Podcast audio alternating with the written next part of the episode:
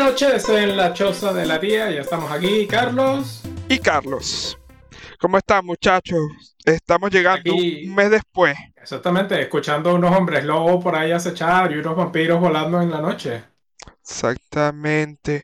¿Y por qué? Porque estamos justamente haciendo el review de la edición Midnight Hunt de Innistrad. Salió en el mes de septiembre, el pre-release fue el 16-17 y la salida oficial fue el 23-24. Cuéntame, ¿qué te parece? Para el episodio de hoy, rápidamente, para que nuestros oyentes sepan, hablaremos un poco de las mecánicas, de qué cosas nuevas trae esta edición. Y luego haremos como nuestros tops de cartas de la edición organizados por ciertas categorías que hemos, que hemos decidido. Entonces quédense porque va a estar bastante, bastante bueno. Primero para hablar de esta nueva venida a Innistrad. Ya es la tercera vez que venimos a Innistrad. Y como lo mencionamos en el episodio pasado, es la primera mitad de lo que veremos en Innistrad de este año. Esta primera edición se llama Midnight Hunt la próxima se llamará Crimson Bow, pero esa la hablaremos más para el mes de... Eh, ¿Para cuándo sería? Sería para el mes de diciembre. Que enero, no, no sé si dará tiempo en diciembre, no sé cuándo, cuándo es el release, pero probablemente sea o final de diciembre o enero. Habrá que ver cuándo es el release y si, si tenemos...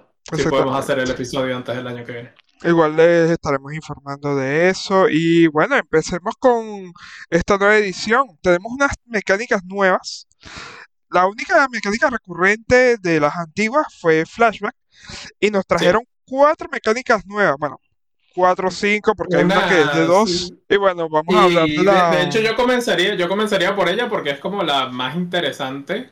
Y, es como la más. La, que es como distinta a algo que habíamos visto antes, ¿no? Y es el ciclo de día y noche, que se refleja en las cartas como Daybound y Nightbound que básicamente es aplicar las condiciones que tenían los werewolf antes para transformarse. Ahora como que involucra a todos los jugadores al mismo tiempo. Entonces, una vez que entra una carta con Daybound a play, tienes que comenzar a traquear cuando es día y cuando es noche. Entonces empieza la partida de día, se hace de noche si un jugador en su turno castea, no castea hechizos. Entonces se hace de noche. Y luego se vuelve a hacer de día. Si un jugador, o sea, si el jugador activo castea dos hechizos. Eso es uno de los cambios que han hecho. Antes era si cualquier jugador casteaba dos, dos spells. Ahora tiene que ser el dueño del turno el que castee los dos spells. Ok. Una cosa interesante de esta nueva mecánica, este, primero que nada, le pone nombre a lo que consideramos antes como el transform. Le pone un nuevo nombre, una nueva keyword que define exactamente cómo va a funcionar a partir de ahora. Tenemos los estados de día y noche, como dijiste, que a mi parecer no solamente simplifica la, manera de transformarse de los hombres lobos, sino que también crea algunas ventajas a nivel de juego. Por lo menos si estamos en ciclo de noche y casteas una criatura, ella entra en play con el ciclo de noche eh, ya, no tiene que pasar por día y noche como pasaba antes. Sí, exacto. Y e, eso simplifica también mucho porque ahora todos tus werewolves se transforman al mismo tiempo, o bueno, todas las cartas que tengan Daybound y Nightbound, todas, de todos, se transforman al mismo tiempo y entran en play como deberían ir. Entonces, simplifica un poco la mecánica a cambio de tener que estar traqueando continuamente si es día o de noche. Así no, así la carta que haya iniciado el ciclo haya, haya dejado el juego. O sea, una vez que es de día, tienes que estar toda la partida traqueando los cambios de día y noche. Es más, le da un poco hasta sentido a nivel de lore. Porque si te puedes ver, no tiene el más mínimo sentido de que tú tengas un, un hombre lobo, entre en play otra criatura y sea humano porque no, no vio la luna llena pasar. Tengo un horario distinto. Exacto, un uso horario distinto, entonces... Es que todavía no se ha hecho de noche en Japón, entonces no me puedo transformar, muchachos. Exactamente, entonces le da un poco de mm. sentido también a eso. Lo único negativo que, que, que lo hemos dicho, este, es que las antiguas cartas con Transform, los antiguos hombres lobo, no vienen con, no, no tienen errata sobre esta nueva temática. Conservan las mismas condiciones que tenían antes y para cartas como el Master of the Fells, mm, ya no. Sí, la, verdad. Ya Marro Warner dijo que, que, no tienen planeado hacer ninguna errata para que los antiguos funcionen, al menos que una inmensa mayoría de los jugadores de Pana lo pida. pero que no, no lo planean hacer. De todas formas, yo creo que, o sea, si yo estoy jugando y alguien viene y dice, mira, yo tengo un mazo werewolf y por facilidad quiero que funcione como si tuviera Daybound y Nightbound, yo diría, dale, o sea, me da igual. Porque realmente creo que no hay ninguna carta que esté así como súper rota, que no sé, sea un 6-6 de dos maná porque el otro lado es un 6-6, ¿sabes? No, creo que no hay nada así tan... No, de hecho yo creo que de verdad de, de, las dos ediciones anteriores de Innistrad que tenían la temática de Transform con los hombres lobo, creo que de verdad la, más potente era el Master of the Fells. Ah, Entonces no, no veo más ya que eso, pero sí me desilusiona un poco de que no tengan ese tipo de rata, porque sería una temática completamente uniforme y tendría bastante sentido. Pero bueno, son, son cosas. Me imagino que también es para no colocar el rata en una en 30 cartas. Exactamente, y porque les estarías cambiando funcionalmente. El, el Master of the Fell no debería entrar como el Ravelleros de Fell, que creo que es que se llama la, otra versión. No, está pensado para que entre en play con esa cara, entonces pues, sería, sería raro. Yo creo que has dicho en verano. pues si quieres mezclarlos, mezclalos, pero cada uno va a tener condiciones distintas de... También eso, bueno, sí, afectaría varias cartas que, que haría el juego más complicado de lo que ya Sí, sí, yo creo que dijeron, mira, mejor que si, si pueden leer la carta y saber lo que hace la carta, mucho mejor que tener que explicarle a alguien, no, mira, es que porque ahora imagínate cinco años más tarde. No, es que después de la pandemia cambiaron las reglas y ahora tienen iBout, entonces ahora sí que entra. Mm, no sé, sería raro. Yo creo que ya con casi casi 25 años de Magic ya, bueno, casi 30 ya estamos, casi 30 años de Magic ya, ya hemos visto muchos cambios de reglas que complican más el juego todavía de lo que ya es, entonces... Sí, mientras, más claridad puedas tener, mejor. Y bueno, pasemos a la segunda temática de, esta edición y se llama el Disturb. Prácticamente es una segunda manera de transform que no depende del día y la noche, sino del dónde esté la carta.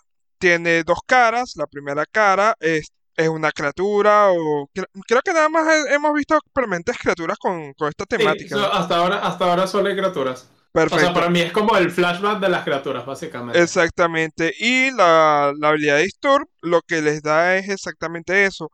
Cuando la cara esté en el cementerio, lo pagamos con el coste de Disturb y vuelve a play, pero transformada. Y si esta cara transformada vaya a ir al, cementerio, en vez de eso se exilia. A mí me pareció interesante que solo se exilian si van al cementerio, lo cual quiere decir que si la blinqueas, vuelves otra vez a tener la cara inicial. Entonces por ahí puedes tener como un ciclo de me la traigo, la blinqueo, vuelvo al cementerio, la vuelvo a traer y así sucesivamente.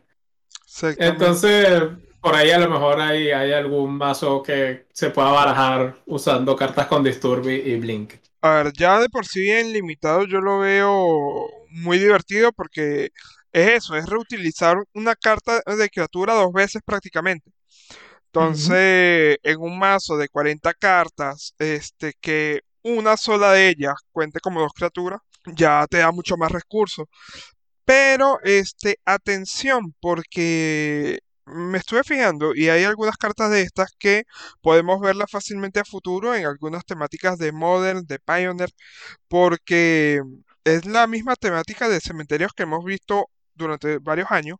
Y por lo menos este, la que más me gustó, que es el Malevolent Hermit, me parece demasiado bueno como, como carta. Sí, sí, como carta. De, hecho, ya, ya hablaremos de él en la, él está en la lista seguramente de, la, de las cartas de las que vamos a hablar en un, momento. Exactamente, pero esa, e, esa habilidad de reciclar, que, ya lo hemos visto antes con, con todo lo que es el persist y la resiliencia y cosas así, esta particularidad de que tenga dos caras y de que sean dos efectos diferentes, creo que me gusta bastante. Entonces, vamos, vamos a ver. A mí también. De, de hecho, a mí el Disturb me parece mejor que la siguiente habilidad de la que vamos a hablar, que es el Coven que también solo, bueno, no esto sí está criaturas instantáneas o lo que sea, pero básicamente es darle un efecto adicional a la carta si controlas tres o más criaturas con distinto poder. Entonces, si tienes un 1-1, un 2-2 y un 3-3, pues tienes Coven. Si tienes 2-2-2 y un 1-1, no tienes Coven. Básicamente es eso, tienen que tener distinto, distinto poder. Y va por cartas, o sea, pues ayuda, las criaturas a veces ganan habilidades o dan habilidades a los demás. De hecho, la una de las que viene en el, pack de Commander, la, la, main Commander de, del Selenia, eh, pone contadores más uno más uno y si tienes Coven, roba cartas. Entonces, pues, pues es, eso básicamente, es darle un efecto adicional si controlas tres criaturas con poderes distintos. Muy bien. Este. No sé. Por lo menos yo le estaba pensando, por lo menos en construido, cuando tú estás haciendo un mazo, cuáles son las probabilidades de que tú tengas diferentes fuerzas entre las criaturas que controlas. Y yo creo que tendrías que armar el mazo muy alrededor de eso, porque en estos momentos, por lo menos, vamos a hablar netamente en todo lo que es EDH y CDH, por ejemplo. Este, los costes de mana más usuales son 2-1, 2-2, 4-4, 3, o sea, no hay nada que pase de 5 y si hay algo que pase de 5, muy bien. Pero tener tres criaturas en play con diferentes eh, eh, tipos de fuerza y resistencia, ¿sabes? Me parece demasiado complicado. O sea, tendrías que jugar algo agro Sí, yo, creo que es difícil que una carta con Coven tenga cabida en un mazo que no esté pensado para abusar de la habilidad. Precisamente por eso, porque por ejemplo en CDH, casi que olvídalo, porque o juegas Manadorks, que la mayoría son 1-1, entonces tienen uno. Las piezas de stacks usualmente tienen dos de poder, entonces por ahí tienes dos, pero ya. O sea, menos que tu comandante sea una cosa de estas que tenga cuatro o tres, es lo más que puede ser, pero es complicado. Ni siquiera. En EDH, este, sí, que yo creo que en EDH sí hay mucho más chance de, tener las tres, los tres tipos, pero tampoco las habilidades que tienen las cartas tampoco, pero probablemente hablemos de alguna ahora en la lista, pero tampoco son como unas cosas así como que, ah, o sea, son bastante balanceadas, creo yo. Yo creo que funcionan mucho mejor en un mazo específico para usar de la habilidad. Si no, mm, creo que menos una, que probablemente hablaremos de ella, eh, no, no tienen cabida en, en Commander. Sí, yo, yo creo que solamente vi una que, me interesó, pero no, nada más de, nada del otro mundo. Porque es eso, nada más lo veo para EDH. Estoy seguro que estándar se va a jugar en la mecánica, pero para EDH y CDH... Eh.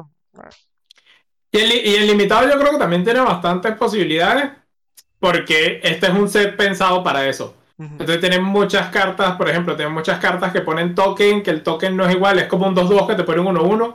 Entonces ya ahí tienes un 2 por 1 cosas así. O sea, eh, como el, como el set está pensado para que puedas jugar la habilidad, yo creo que en draft sí que, sí que es bastante fuerte. Pero fuera de draft, mm, pierde, pierde mucho, la verdad. Hablando de, de draft, normalmente para el mes que viene vamos a tener una especie de post-release, vamos a llamarlo así, de esta edición. debido a que a los problemas de, distribución que ha tenido la Wizard va a ser un post-post-post-release, porque va a ser casi que en noviembre ya. Exactamente, pero Le, hablaremos un poco de ello para, para, el episodio del mes que viene. Un pequeño recap de qué tal nos pareció draftear la, la edición al menos.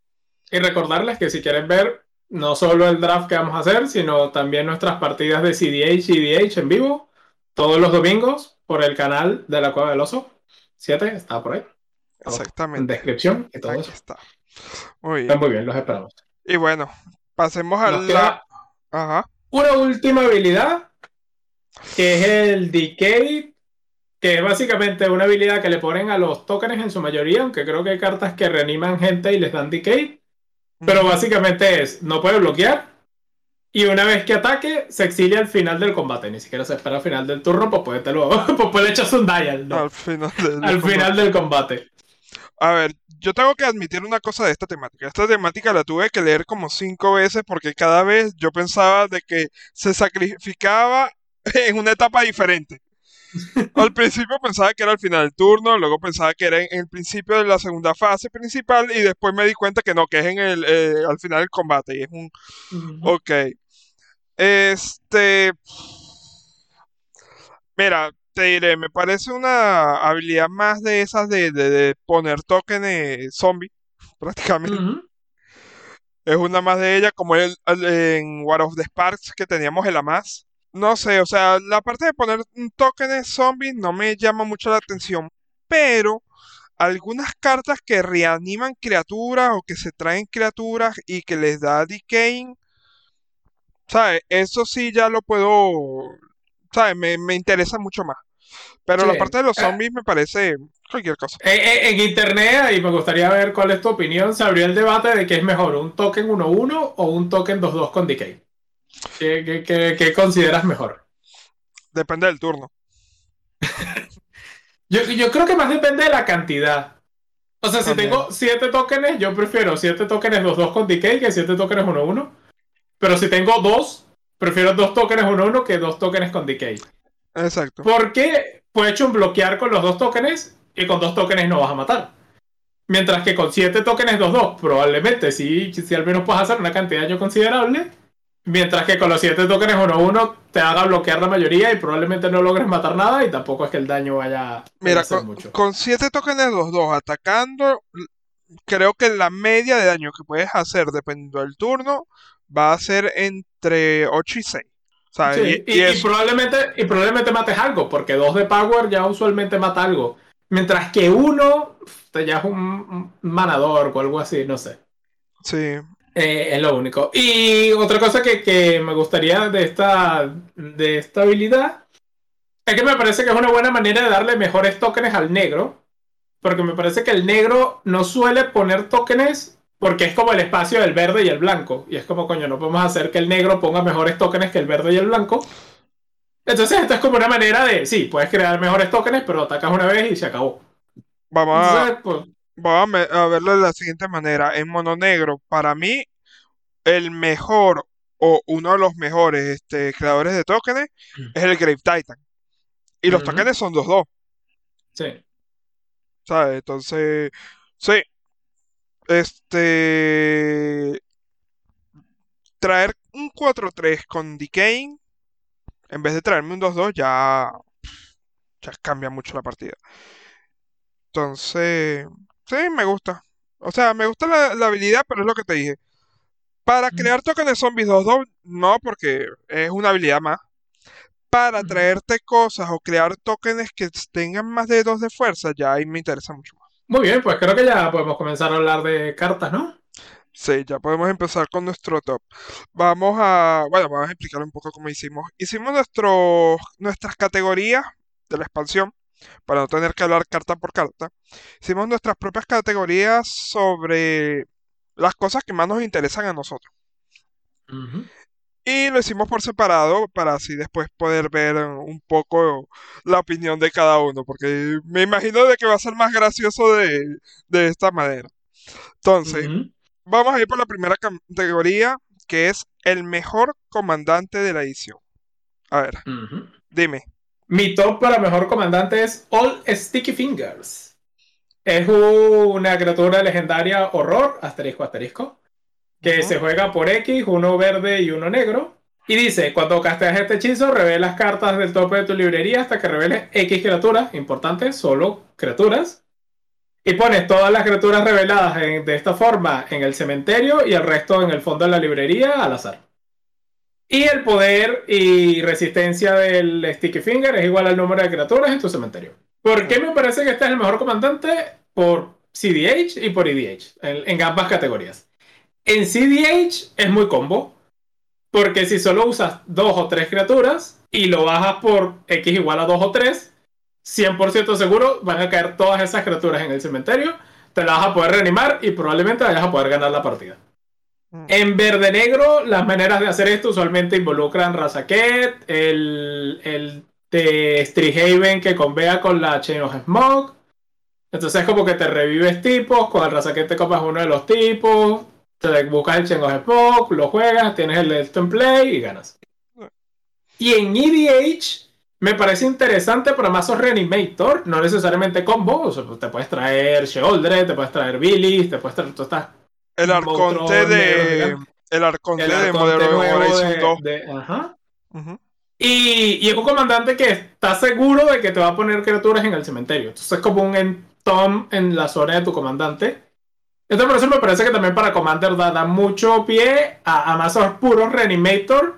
Porque te soluciona el problema de tener que meter criaturas como el, el Stitcher Supplier, el sátiro este, que lo que hace es poner de cartas del tope en el cementerio y que a veces es como tres tierras y un sorcerer. Y como, uh.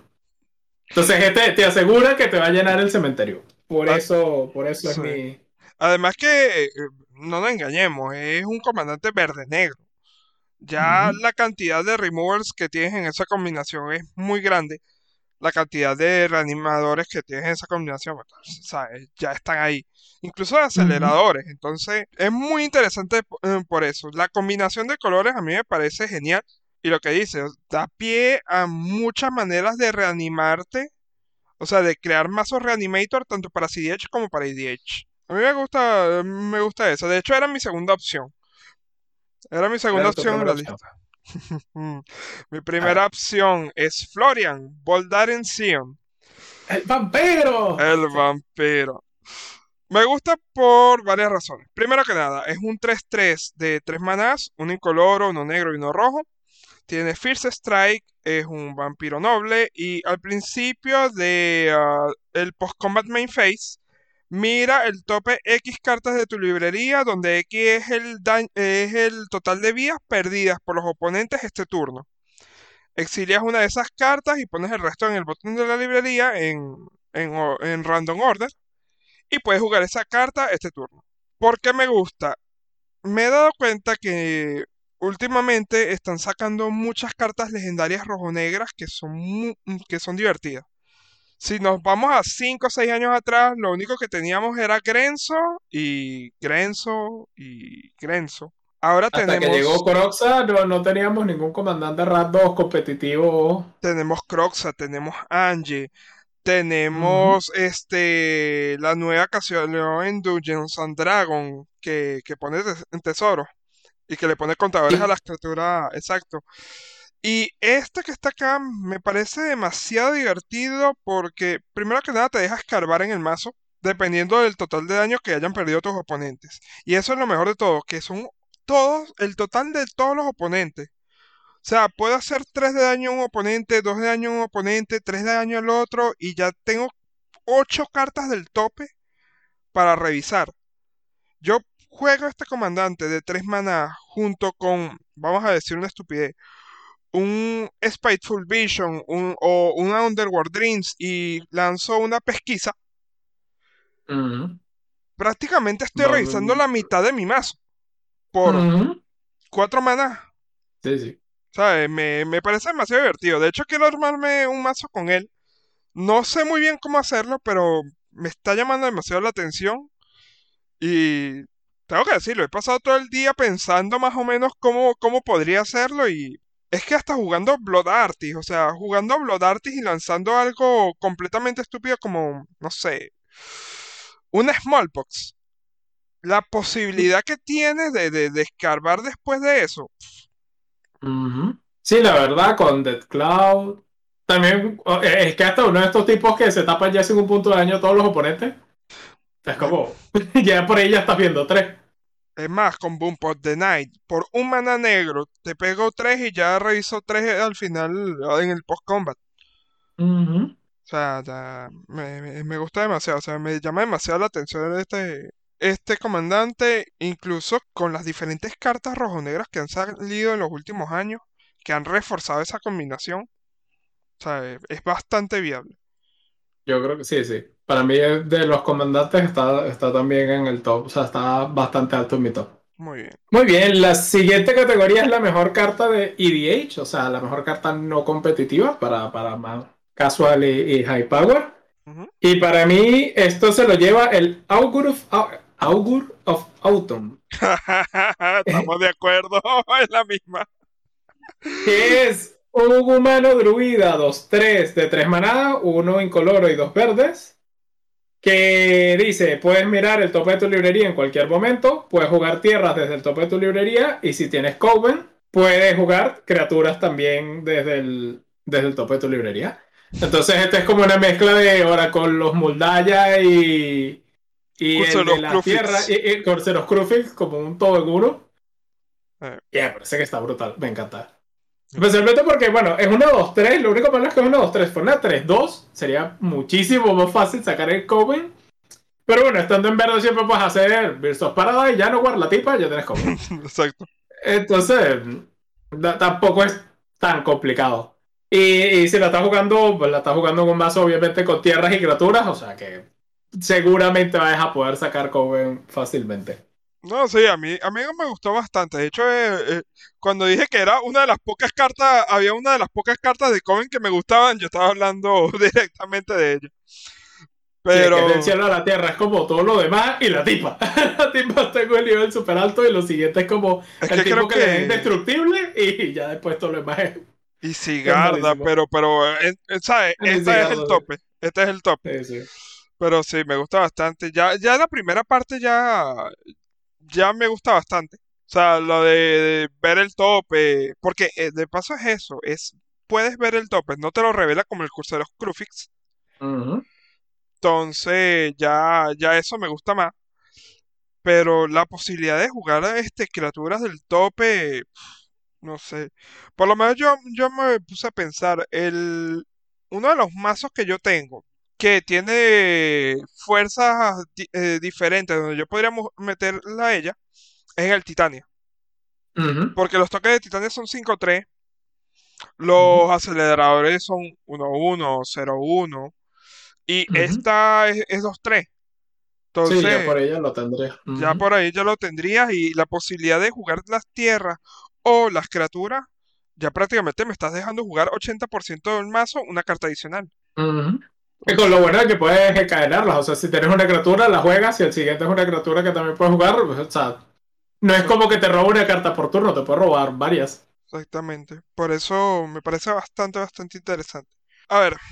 Voy a aprovechar de hablar de mi segunda opción, que es la Midhood Massacre. Que es como la masacre de Texas versión Innistrad. Es un encantamiento legendario negro por X y dos negros. Cuando entra en juego, las criaturas, todas las criaturas obtienen menos X menos X hasta el final del turno. Cuando una criatura que tú controles muera, cada oponente pierde una vida. Y cuando una criatura que un oponente controle muera, tú ganas una vida. Entonces es como una suerte de masacre un encantamiento. Que me gusta porque es un encantamiento. Entonces, aparte de ser un board wipe, medio board, y es un board wipe como controlado. O sea, si todo el mundo tiene un montón de 1-1, pues lo lanzas de uno y los matas a todos sin tener que matar a los tuyos. Volviendo. Y, que bueno, y que queda con un, con un efecto muy parecido al de un Blood Artist o el, el Cutthroat o cosas de esto. Eso era lo que, lo, que iba a decir. Vamos atrás hacia el comandante que yo escogí. con esto, Cutthroat y Blood Artist. Fiesta. Entonces, sí, me gusta bastante ese encantamiento. Y bueno, no es, no es de, extrañar que sea una de las cartas más caras de la edición tampoco. Sí, sí, de hecho. Muy bien, muy bien. De hecho, es la segunda más, carta más cara de la edición. A fecha de hoy está a 13 euros con 30. Uh, ¿Y cuál es la más cara, Tefari? Uh, no, no, no, no. Renan 6, que ya va por 25. Ah, Renan 7. Renan 7, exacto. Se me olvidó sumarle uno. Mm, ese tú también lo, también lo consideré para mejor carta de la edición, pero es que es tan ladilla. Vamos a, vamos a hacer algo aparte nada más para, para hablar de Regan 7. Lo único que me gusta de Regan 7 es que confirma que la Wizard va a sacar uno de cada color de Planeswalker con cuatro habilidades. Sí. Regan 7 sería el, Ya tenemos a Jade, ya tenemos a Chandra, ahora tenemos Regan 7. Nos faltaría el negro y el blanco. El negro seguramente terminará siendo Liliana, actualmente. Y el blanco, no sé. Tello. Tello Ultimate Form. Uh, bueno, lo que pasa es que con el blanco, normalmente cuando ellos sacan estos Planeswalkers de cuatro habilidades, ellos no lo sacan juntos. O sea, ellos esperan una gran cantidad de años para sacarlo, por lo menos de Warwake a. ¿Cómo es que se llamaba el plano de, de a Kaladesh? Hubo un largo periodo de, uh, tiempo. Y de Kaladesh a Innistrad, a Midnight Hound, también hay un gran periodo de tiempo. Hay mínimo siete años, seis años. Más o menos, sí. Entonces, tendremos que esperar 7, 6 años para que viniera el, blanco y 7, 6 años para que viniera el negro.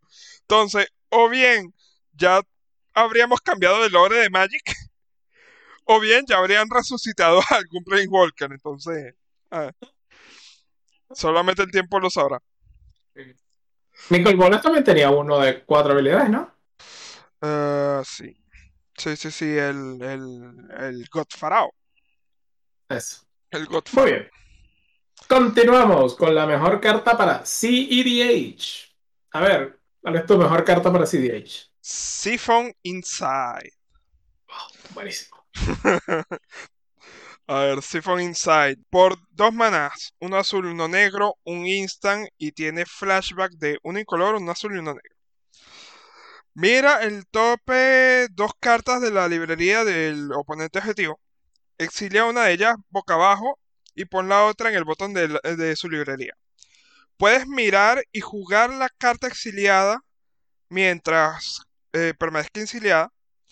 Y tú puedes utilizar mana como, como si fuera de cualquier color para jugar este spell. A ver, ¿cómo comenzamos? Cosa buenísima, me encanta. Es que las posibilidades. Mira, me robo una mana creep, ya salgo ganando me, robó un tutor, ya salgo ganando. Me robó un counter, me robó un removal, una criatura, me robó un Doxai Extortionist. Oh, te, te, te robó un Doxai Extortionist y, la, y el oponente llora. Es más, vamos más allá todavía. Si me llego a robar la taza Oracle. También. O sea. Y a mí lo que me gusta de esta carta es que tiene flashback. Entonces lo puedo usar una vez porque tenías dos manas y no tenías nada que hacer. Y ponte, sacaste dos tierras. Y dice, mierda, qué cagada, saqué dos tierras. Pero tiene flashback. Cuando alguien se quiera tutoriar y ponerse algo en el tope, tú llegas y mira, respuesta, para acá. Venga para acá, que lo quiero.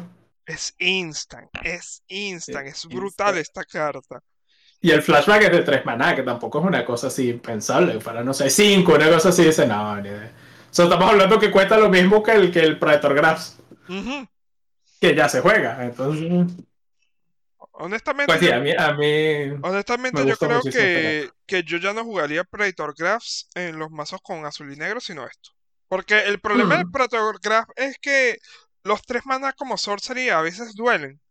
Pero con esto, ¿sabes? Me quedan dos manas disponibles y los juego. Sí. Lo bueno del Predator Graph es que te puedes buscar algo específico, pero también Mm, no sé, a mí me pasa bueno con el Predator Graphs de que lo voy a jugar y nadie, por ejemplo, yo lo juego en, en, el de los rogues. Ajá. O porque mi Wincog, el de los rogues, es robarle la Wincog a los demás.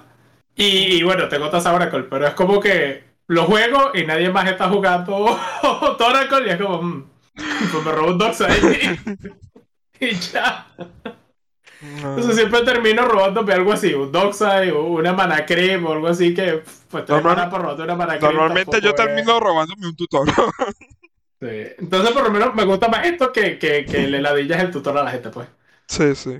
de verdad que... Y bueno, la carta vale sus 0.20 céntimos, entonces... Y aprovechen porque mm. en verdad está muy barata y para lo barata que está me parece que es muy, muy buena. A ver, y alguien que tampoco está caro y me parece muy muy bueno es mi carta favorita para EDH, que es el Malevolent Hermit. O Hermit, es Malevolent Hermit. Ah, es un humano wizard 2-1 de 1 y 1 azul. Que le pagas uno azul, lo sacrificas y contrarrestas un hechizo no criatura objetivo. A menos que su controlador pague 3. Que es como echar un miscast. Esto es una mierda, esto. Pero, ojo, cuidado, que tiene Distort por 2 y 1 azul. ¿Cuál es su otra cara? Recordemos que el Distorp lo puede jugar desde el cementerio y vuelve transformado. Y cuando vuelve transformado, vuelve como un espíritu wizard 2-2 que vuela y que tus spells no criaturas no pueden ser contrarrestados. Y bueno, si se fuera a morir, lo exilias. Entonces, esto es. Protege tu, protege tu combo, protege tu. Si estás en, en Toracle, protege tu Demonic Consultation o tu Titan Pad si estás en Underworld Bridge, protege el, Brain Freeze o protege cualquier cosa que, intentes echar. Y es como una suerte de silence, entre comillas, para tus hechizos no criatura. y que lo juegas desde el cementerio. O sea, para mí es una carta muy, muy fuerte. Y que ponértelo en el cementerio no es nada difícil, porque lo juegas, lo sacrificas y le intentas echar un contra algo que así no salga, ya lo tienes en el cementerio y te lo puedes traer y ya vuelves a tus hechizos en gota restable. O sea, me parece que te da esa, esa diversidad para jugarlo. Además, vamos a, ir un poco más allá. Es cuando algo bastante así hecho, cuando estás jugando el combo del Underworld Reach con Brain Freeze y Lotus Petal o, Lion Side Diamond, te estás moliendo las cartas poco a poco. Sale él, lo casteas y ya prácticamente tienes el combo asegurado. Entonces, ya, ya, ya. Sí, incluso protege tus counters de otros counters, así si alguien va a intentar ganarle puedes decir que no y, los demás se lo calan y ya está. O sea, está, para mí es una carta muy, muy competitiva, está muy, muy bien. Sí, sí, sí. Y eh, como dijiste, 0.80 hay que aprovechar. Aprovechar el momento porque esas cartas de verdad hay que comprarlas ahora porque uno nunca sabe si en 2, 3 años como el Drani, yo me acuerdo que el Drani salió y costaba 0.50, que había que comprar un camión de Drani, porque ahora. Y el Drani va a ir más para arriba. O sea, el Drani va a ser como el, como el Abolisher, que no costaba nada y ahora cuesta 20. Pues el Drani va a ir por lo mismo. Así que ya lo saben. Mm. Para más consejos de finanzas, sigan escuchando el Choza de la Tía.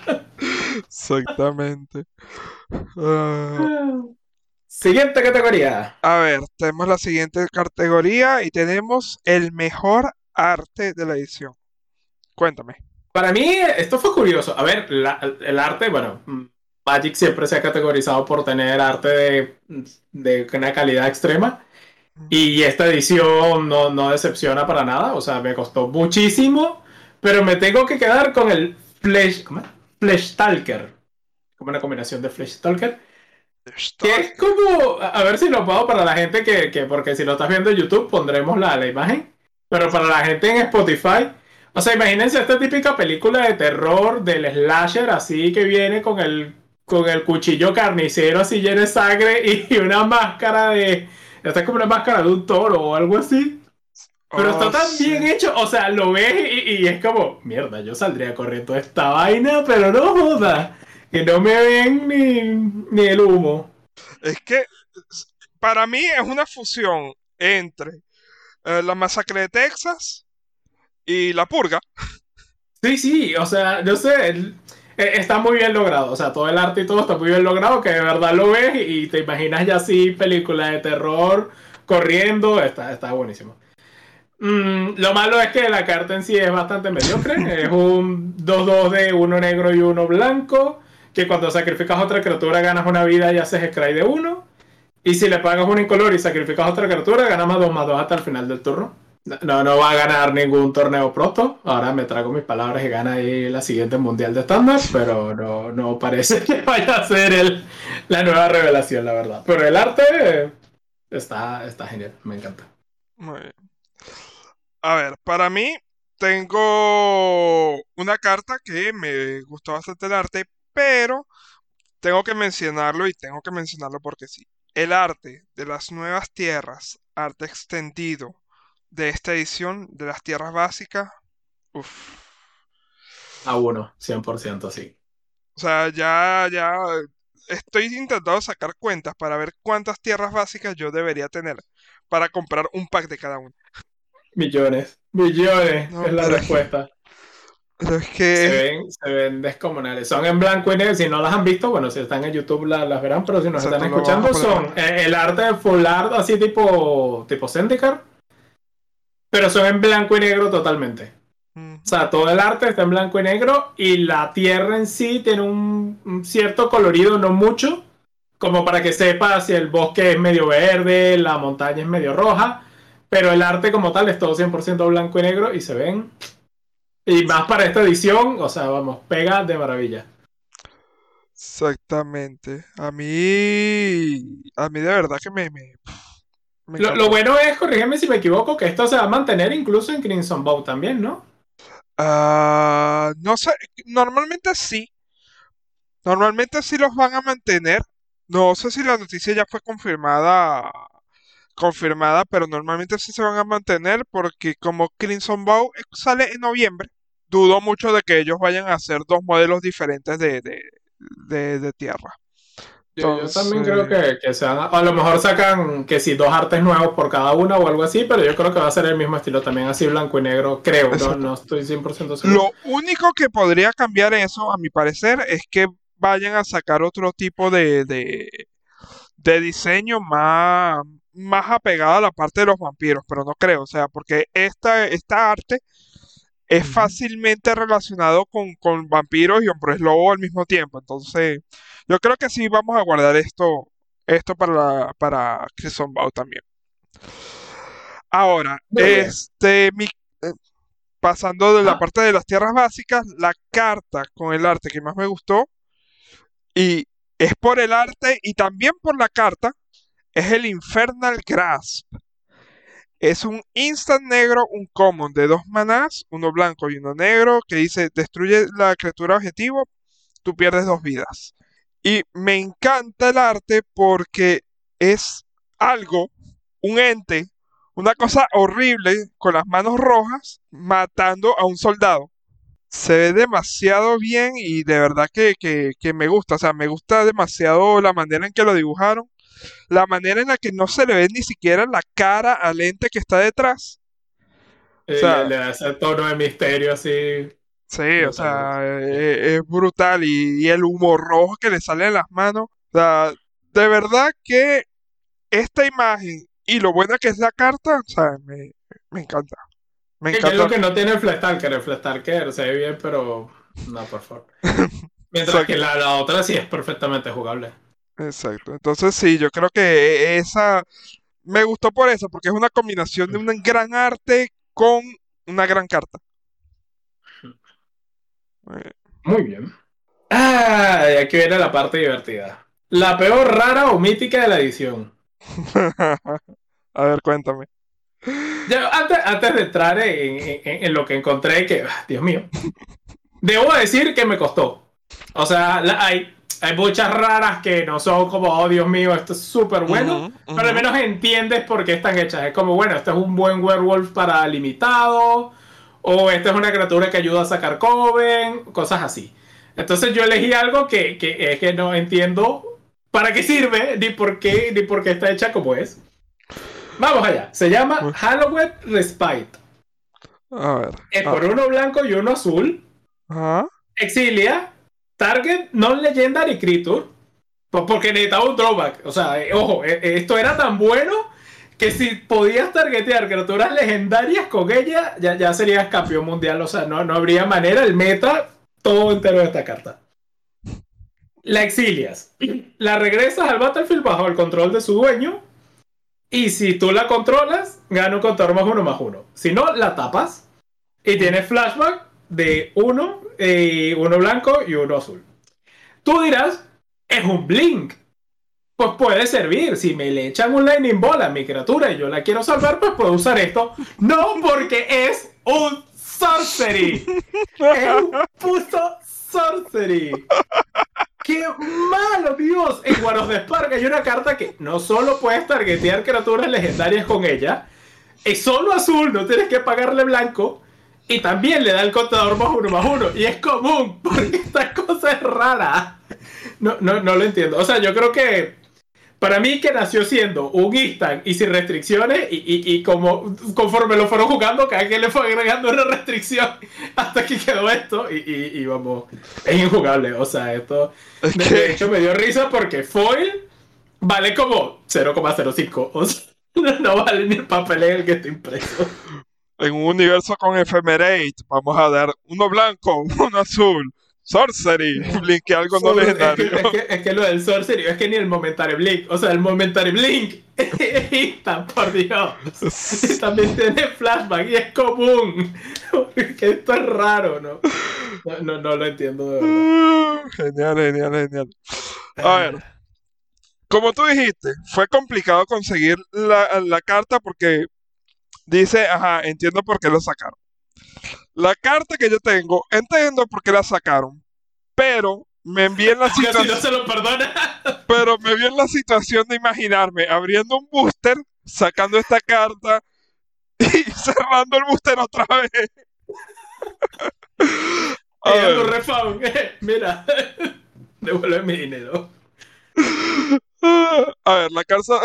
De paso, la carta tiene un gran título, pero es tan mala. Se llama Burn Down the House. Es un sorcery rojo de 5 manadas, 3 incoloros y 2 rojos, que dice: escoge uno. Esto hace 5 de daño a cada criatura y a cada Planeswalker. O si no, crea 3 este, Red Devil 1-1 que cuando mueran hace un punto de daño a no importa que el target y ganan haste. Entonces te dice, no suena tan mal. Por 5 maná, hago 5 de daño, todas las criaturas, todos los Planeswalker y. Y ya. o pones 3 diablillos con haste por 5 maná y que si se mueren hacen un punto de daño. Entonces dice, para limitado no está mal, exacto. Pero igual, abro un booster, consigo eso, aunque sea limitado, y voy a decir, ah, ok. Muy bien. Ah, pero sí. Y lo que más me molesta fue el nombre. El nombre es brutal, pero cinco maná. Y el arco también es muy fino. Esa es la que sale como un demonio así quemando la casa, ¿no? Exacto. Entonces, eh, eh, es, brutal. La imagen es brutal, pero esa habilidad. Yo te juro a mí me llega a salir esa carta foil y voy a hacer un foil peeling y voy a quitar toda la imagen y se lo voy a poner a otra carta encima.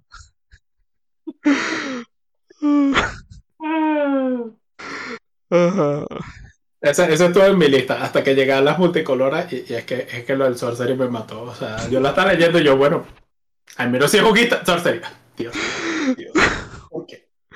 Eh, bueno, y ahora Siguiente categoría también son cartas que nos hacen reír, pero no necesariamente porque son malas, sino porque son como un chiste, son, son unas cosas así de estas graciosas que hace el Magic. Yo tengo que decirlo.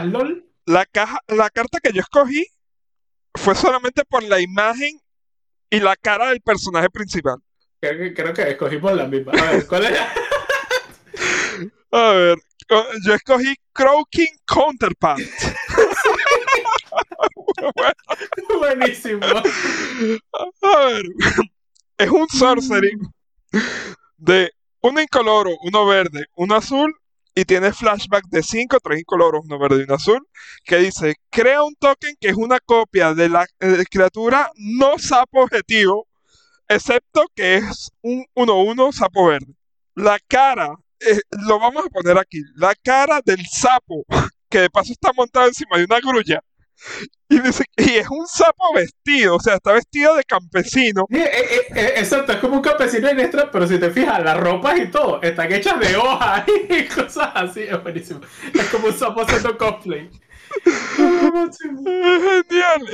De hecho, cuando yo la vi, yo dije que esto parece más una carta del Drain que de Innistrad. Pero después la vi y yo dije, no, es, genial. La cara del sapo como que, bueno, aquí estoy, montado encima de mi grulla. ya, ya. Es, más, la, cara, hasta la cara de la grulla, la grulla está molesta y que, ¿qué hace un sapo montándome? es genial, es genial. buenísimo, sí, esa, también fue mi carta. O sea, yo desde que la vi, yo dije, esto es un troleo demasiado grande como para dejarlo pasar. Y cabe destacar, es rara, es una carta rara. Pudo haber entrado en la categoría anterior, pero no. No. Ah, no, no, es tan mala porque tú pones el token. Entonces, por ejemplo, si alguien tiene lo que hablábamos antes, un Great Titan, tú puedes tener tu Sapo Titan 1-1 que te puso dos zombies 2-2 y cuando atacas con él y muera porque es un 1-1, te habrá puesto otros dos zombies 2-2. Pero bueno, al, al, menos podría tener algún uso en, algún mazo Simic token que copie tokens o algo así. Podría. qué genial. Las otras dos cartas, por favor, no. O sea, si están considerando meterlas en un mazo, no lo hagan. Don't do it, please. Ah, a ver. Por último, nuestras cartas favoritas de la edición, que pueden no por ser buenas, pueden ser porque por lo que quieran. ¿Cuál es tu carta favorita? A ver, mi carta favorita de la edición y es por varias cosas. Es porque es una carta súper útil, porque me pareció demasiado buena desde que la vi. Y la segunda, que, y, que es lo que más me gusta, es porque finalmente, finalmente le estamos dando algo de amor al color blanco. Mi carta favorita de la edición es el Faithful Absence. Es un instant, ya de por sí, instant, de dos manás, uno incoloro, uno blanco, destruye la criatura o planeswalker objetivo, su controlador investiga. Investiga lo que quieras, no importa. no me importa. Léete la librería completa si quieres. Para los que no lo sepan, investigar es pones un glue token, ¿no? Que lo paga, Que pagas, pagas- lo sacrifica y robas una carta. Exacto. Investiga lo que quieras. Toma, te paso un libro entero si quieres. Pero destruye criatura y destruye y destruye Planeswalker. Como, Como instant. instant. Exacto. No es un pacto exal, no es un siembra papas, no es un solo de tu. Pero ya que le estén dando algo más de cariño. Porque el último buen removal blanco que, que tuvimos fue Solstice. eh, no, Solitude. Exacto, que es la criatura con Evoke que, que hace Sí, Pacto es como Exile un siembra papas. sí, Exacto. Fue una, es una gran carta, pero nada más el drawback de que te tienes que exiliar una carta y que te deja una carta menos en mano, ya es un poco complicado, pero esta, por dos manás completamente splashable de paso, sea, me, me gustó, me gustó bastante. Sí, a mí también me parece una, una carta muy, muy buena. A ver, ¿cuál fue la tuya? Mi carta favorita de la edición es Liesa, Forgotten Archangel. Oh, Es el cuarto ángel de Innistrad, que todos pensábamos que estaba muerto, pero aparentemente solo estaba por allá. Nadie se le ocurrió voltear a la derecha y ver que está Liesa como ¡Hola muchachos! Es una criatura legendaria ángel 4-5 que vuela y tiene lifelink. Y cuando otra criatura no token que tú controles muera, la regresas a la mano del propietario al principio del siguiente fase final. Y si una criatura que un oponente controle muera, la exilias en vez de ir al cementerio. Entonces es como una defensa que te, también te, te recupera tus criaturas. sí. Y la razón por la que me gusta es porque es un ángel y yo adoro los ángeles de Magic, es brutal. Y de hecho, me va a hacer mi, mi nuevo mazo casual va a ser un Orsop Angel con ella a la cabeza. Sí. Y mm, entonces eso, yo de hecho en CDH alguna vez llegué a jugar la alianza de, de, de, de Commander Legends, ¿qué salió? Sí. Shroud of Dusk, exactamente. Exactamente, que, que es más tax. Es la que cuando alguien, cuando juegas un spell, cuando cualquiera juega un spell, pierde dos vidas y ella te cuesta menos. O sea, ella en vez de pagar el Commander Tax, pagas, pagas vida. Sí, y ella tiene y flyer.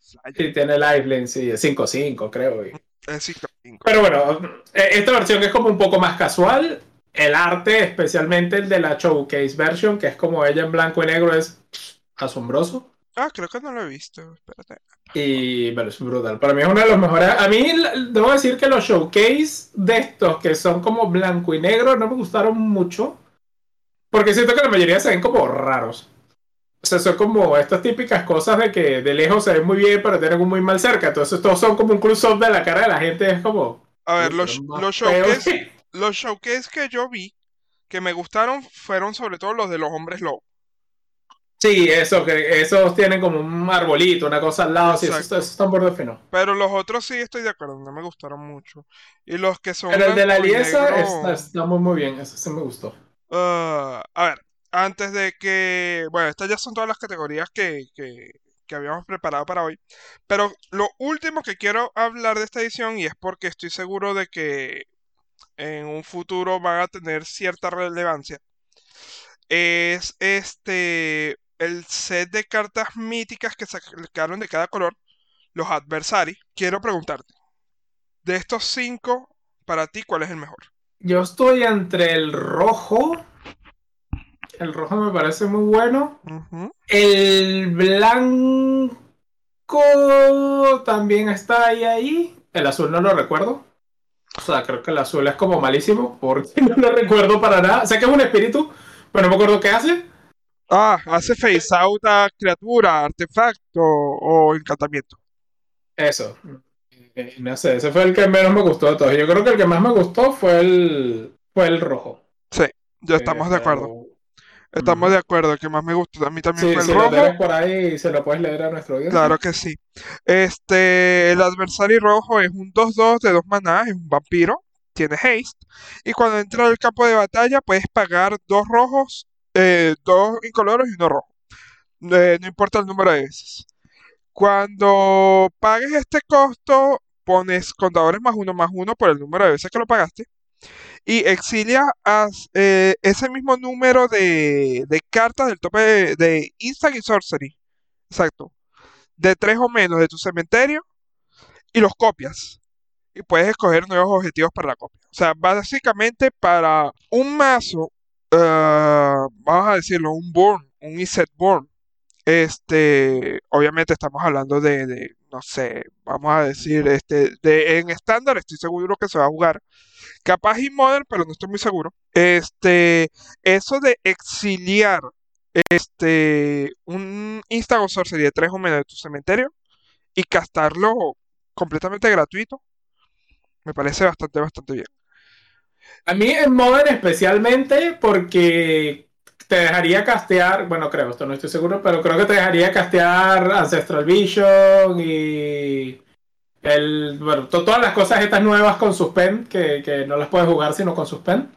En teoría las podría jugar, ¿no? Sí, de hecho dice 3 o menos, entonces normalmente debería entrar. Exacto, Habría- como, como el mana value es cero, pues, pues las podrías castear. Entonces en Modern yo creo que está, o sea, ponte que pagues 5 manás y tendrías una 3-3, una 2-2, ¿no? Que creo que es una 2-2 y entraría con Eh, contar más menos. exactamente, una 2-2 y entraría con un contador más más. Exacto, entonces tendrías un 3-3 que te roba 3 cartas por 5 maná. Mm, yo no lo veo mal.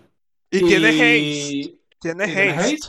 O sea, Entonces, pues, pues sí, yo, yo creo que ese de todos es como el más útil, porque el blanco sé que les da más uno más uno por cada contador que se haya puesto ella. El negro ponía zombies, era la cosa. Pone zombies con decay. Eh, que- El azul hace face out y el verde pone tokens lobos 3-3. No, vuelve a tus tierras, creo, ¿no? Creo que, Ah, creo, creo que la vuelve una tierra un, un, un lobo 3-3. Exacto, convierte tus tres Ese hubiera sido mi lobos 3-3. preferido si las destapara, pero no las destapa. Entonces es como me acabo de tapar para jugar a este tipo y, pon- y, y transformar mis tierras en lobo tapados. Sí, sí, sí. De hecho, eh, creo que sí, el rojo, por esta facilidad de castear cosas del cementerio grati- de manera gratis, y el blanco, porque en un mazo Celestia, un mazo White Winnie, ¿sabes? Sí. Pero para mí el rojo es el único que, que es jugable así sin, sin nada. Pues, o sea, como que el tipo es jugable y es, y es medianamente bueno. El blanco es como solo bueno si juegas tokens o si juegas muchas criaturas.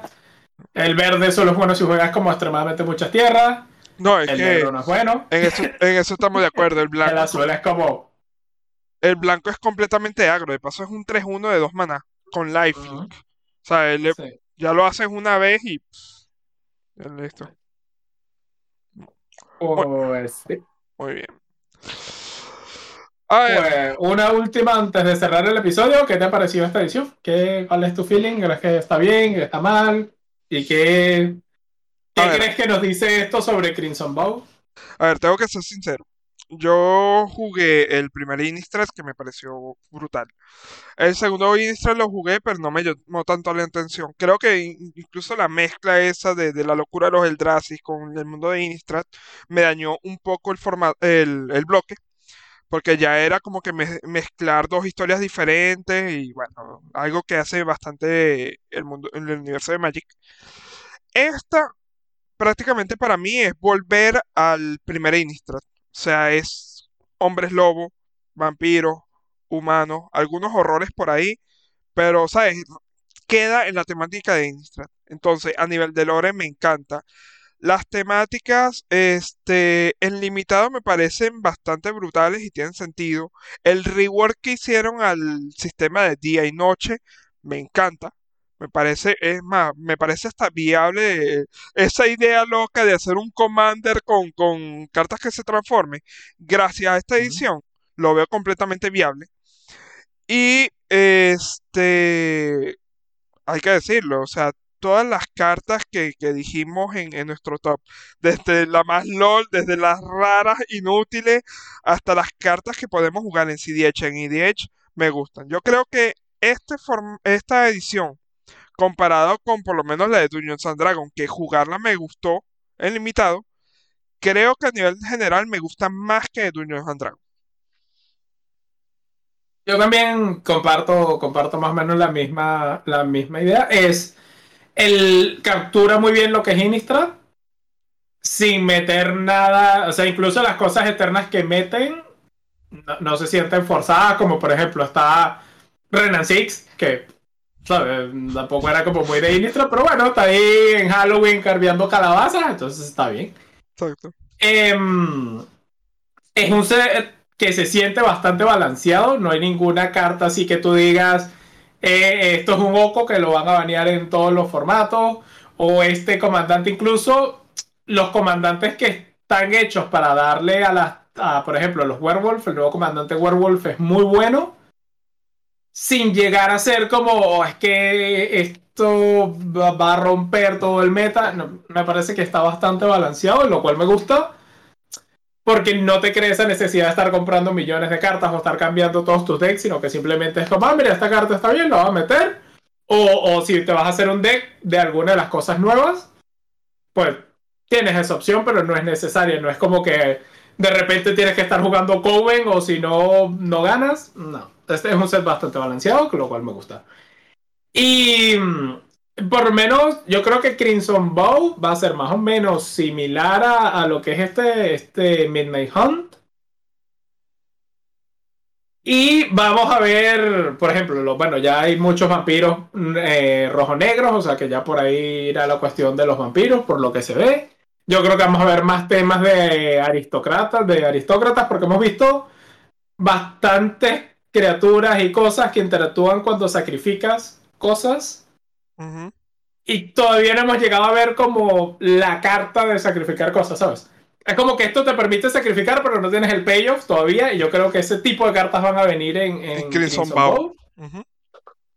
Entonces me gusta eso, me gusta que ya estén sembrando cosas para la siguiente edición. Y me imagino que de la misma forma Crimson Bow tendrá cartas que de alguna manera complementan un poco Midnight Hunt, a lo mejor con algunos werewolf o algunos humanos y cosas que a lo mejor no serán el centro de atención, pero complementarán bien, bien los dos sets. Además que hay que decirlo, este, en esta edición de Midnight Hunt ya hemos tenido algunos indicios de la presencia de Chandra y de Kaya en Innistrad, entonces probablemente las veamos para Crimson Bow. Em, y por último, me gusta mucho que Wizard se esté permitiendo hacer esta clase de cosas, de decir, vamos a pasar dos sets en un mismo plano, uno seguido del otro, que recuerda cuando los sets de estándar eran de dos y de tres bloques. Sí. Entonces, me gusta porque, por ejemplo, yo siento que el Drain intentaron meter como muchas cosas dentro de un mismo set y bloque, entonces esto era como como no sé, las cartas buenas eran muy buenas, las malas eran muy malas, habían cosas como el Adamant que estaban ahí y, estaban como por estar.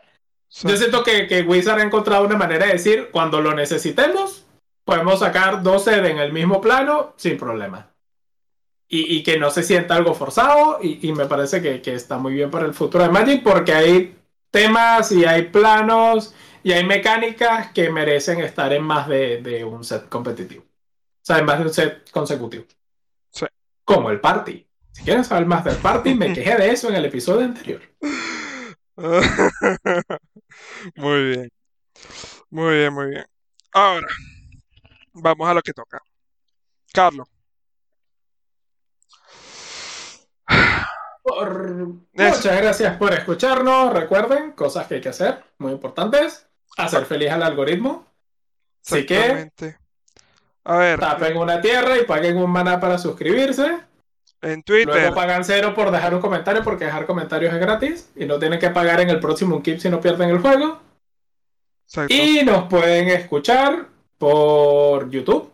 Mejor YouTube porque así pueden ver todas las cartas de las que hablamos y no tienen que escucharme a mí intentando describir desde una forma etérea cómo se ven las cartas. Pero si están en el carro o están corriendo o están caminando, lo que sea, también nos pueden escuchar en Spotify. Exactamente. Y no olviden seguirnos por Instagram, por Twitter. Si quieren ver partidas de Commander, la cueva del oso. Si quieren tokens de calidad y proxies de calidad, Pirexian Deco. Y bueno, muchachos, nos veremos el próximo mes y hasta la próxima. Hasta la próxima.